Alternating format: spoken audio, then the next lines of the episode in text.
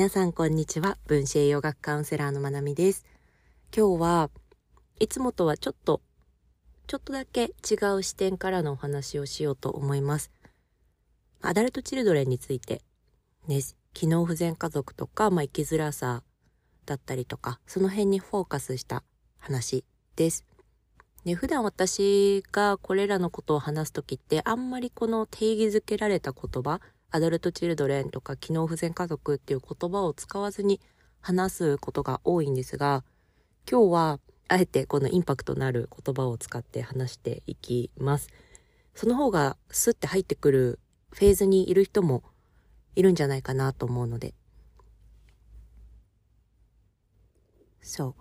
まあ簡単に言うと、まあ生きづらさを抱えていて、その生きづらさっていうのが、まあ幼少期だったりとか、まあ周りの大人との関わりで特に、まあ、親であったりとか親に代わる大人たちとの関わり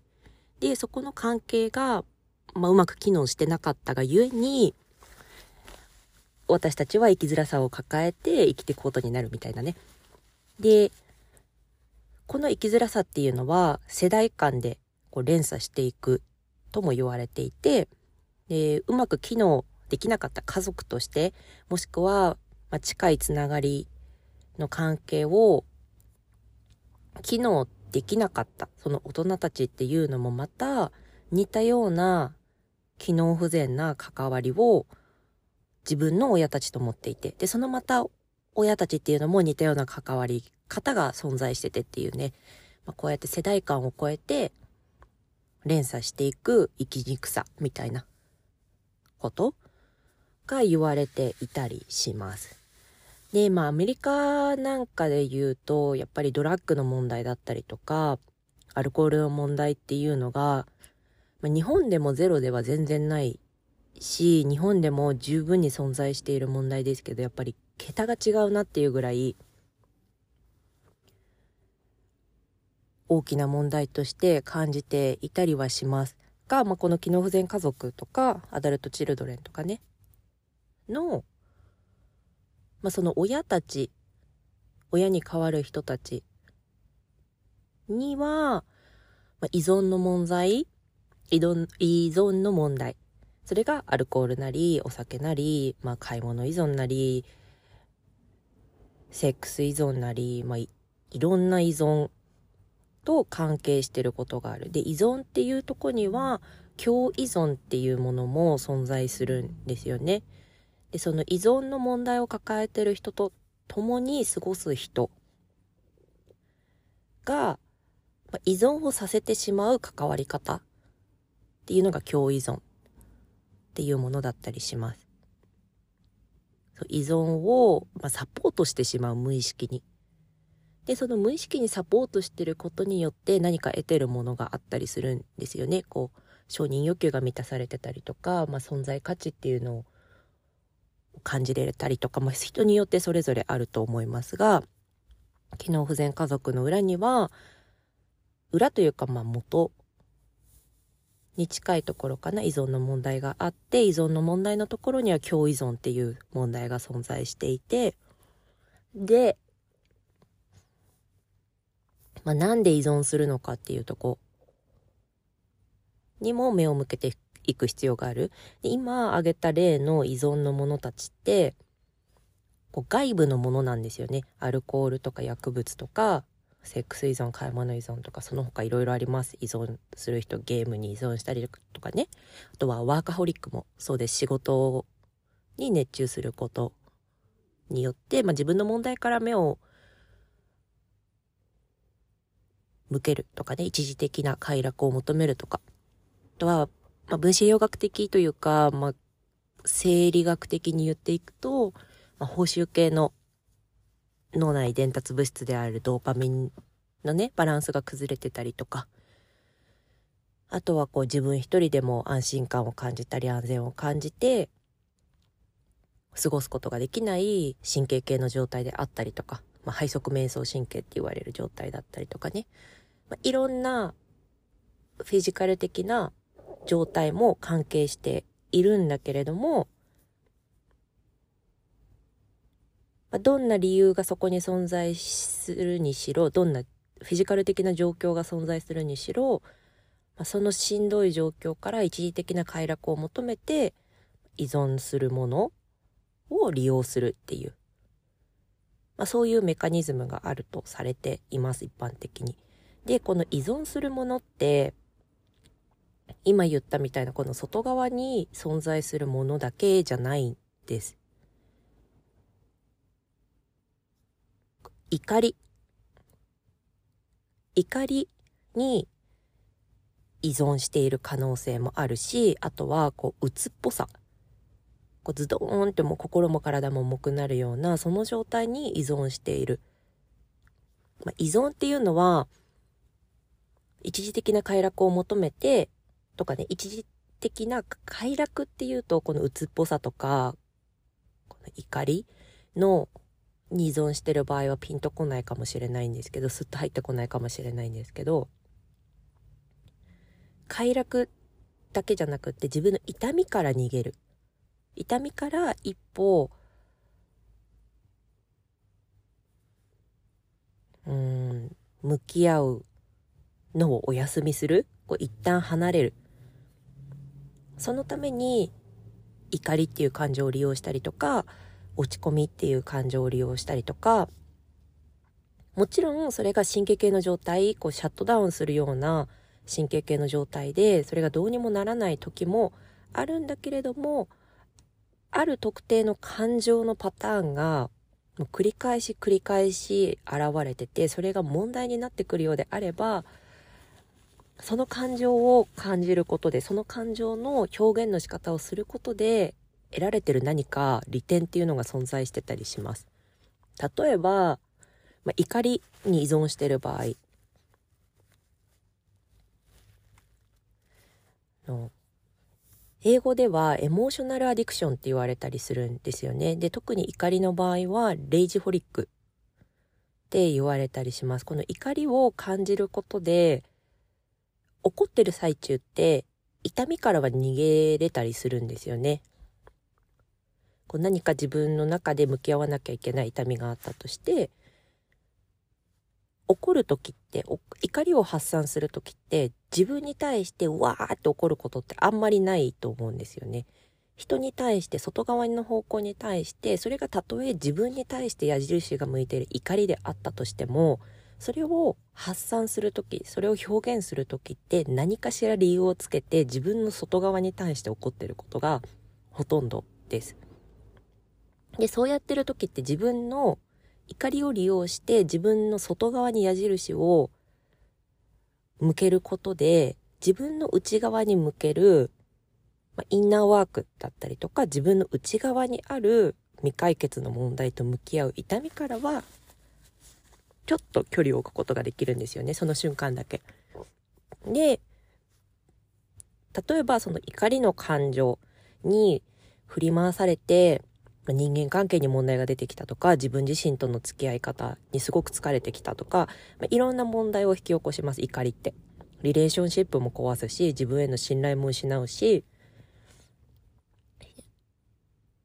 人によっては職を失ったりもしますね。で場合によっては捕まることだってあります。よくカッとなってやったとか、まあ、いろんな犯罪とかね、事件とかのコメントで聞いたりしますけど、それも怒りが原因になってたりするんですよね。じゃあその怒りって、どこから来るのっていうところがあったりします。で、こんな風に、まあ、いろんな生きづらさの裏には、こう紐解いていくと、いろんなファクターが存在していますね。まあ、親のあり方だったりとか、その親が過ごした環境だったりとかもそうだし、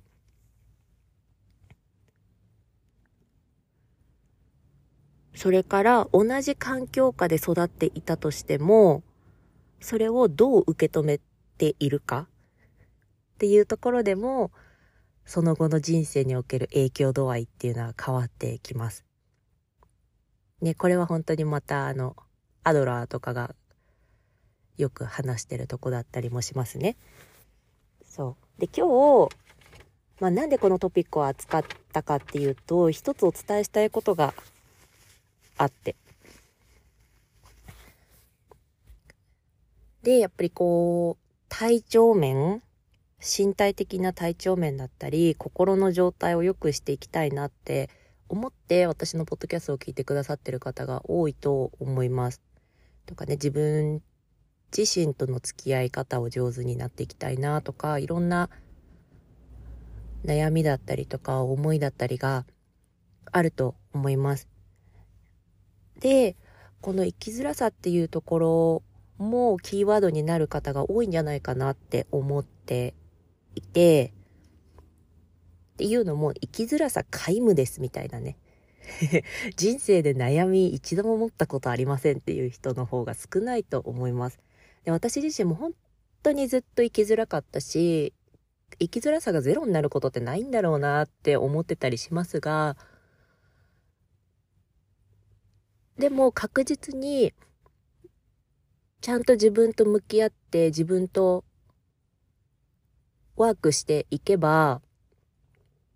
生きづらさって減るし、その生きづらさが減った分って、ね、生きる喜びになるんだなって、なるのかなっていう段階かな、私は。っていうところにいるので、もし今しんどい人がいたら大丈夫っていうことを伝えたいし、この生きづらさを持っていて、で、私のポッドキャストってやっぱり私に年齢近い人とか、それより上の方が見て、聞いてくれてることが多いっぽいですね。のアナリティクスから見ると。だと、やっぱりこう親になっていったりとか、子育てっていうとこで悩みを持ったりとか、生きづらさを抱えてる自分に幸せな家庭が築けるんだろうかとか、まあ、あえてこの言葉を使うと、まあ、毒親に育てられた私も毒親になるんじゃないかとかね。まあ、そういう不安を持ってたりする人もいるかなと思って、最近ね、私が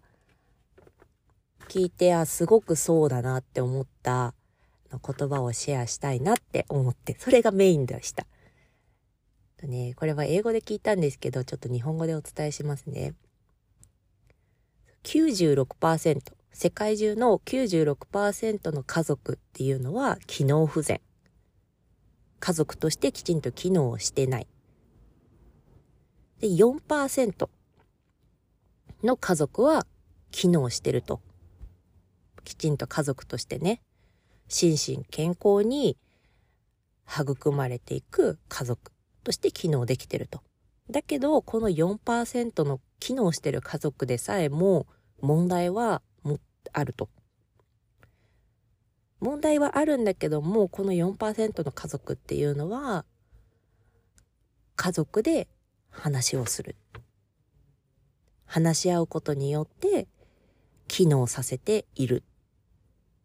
っていう。まあ、こんなことを最近聞いて、いや、ほんとそうだなって思いました。問題がない家族っていうとこを目指すと、まあ、不可能です。問題って絶対起きるし、まあね、問題の見方っていうのもいろいろあって、問題って見るから問題に見えてきたりもするんですけど、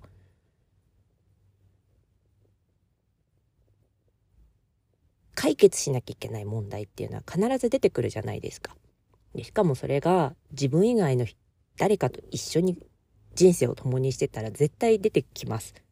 ってなった時に、自分で、自分だけでどうにかしようと思ったら、それは確実に機能不全の方向に向きます。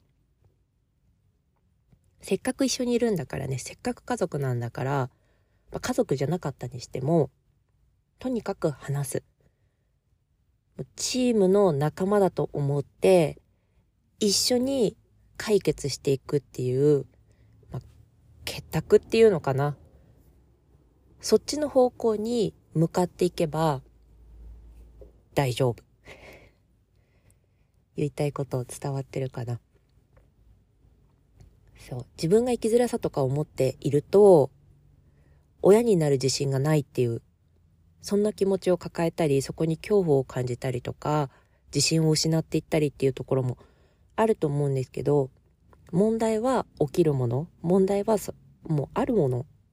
だから、それをゼロにするんじゃなくて、それを自分と対話すること。で自分の周りにいる大事な人と話をすること。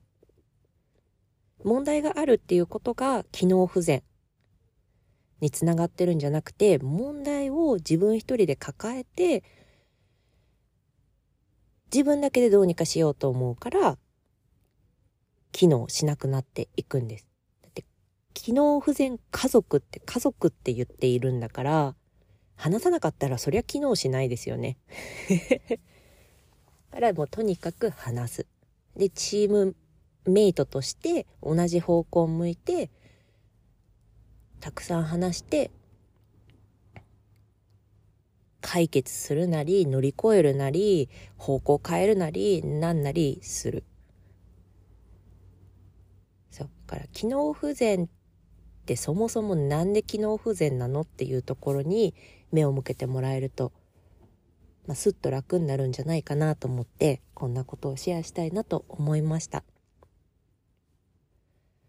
あのね、まあ、途中でちらっと話したエモーショナルアディクションっていうトピックもすごく面白いなって思って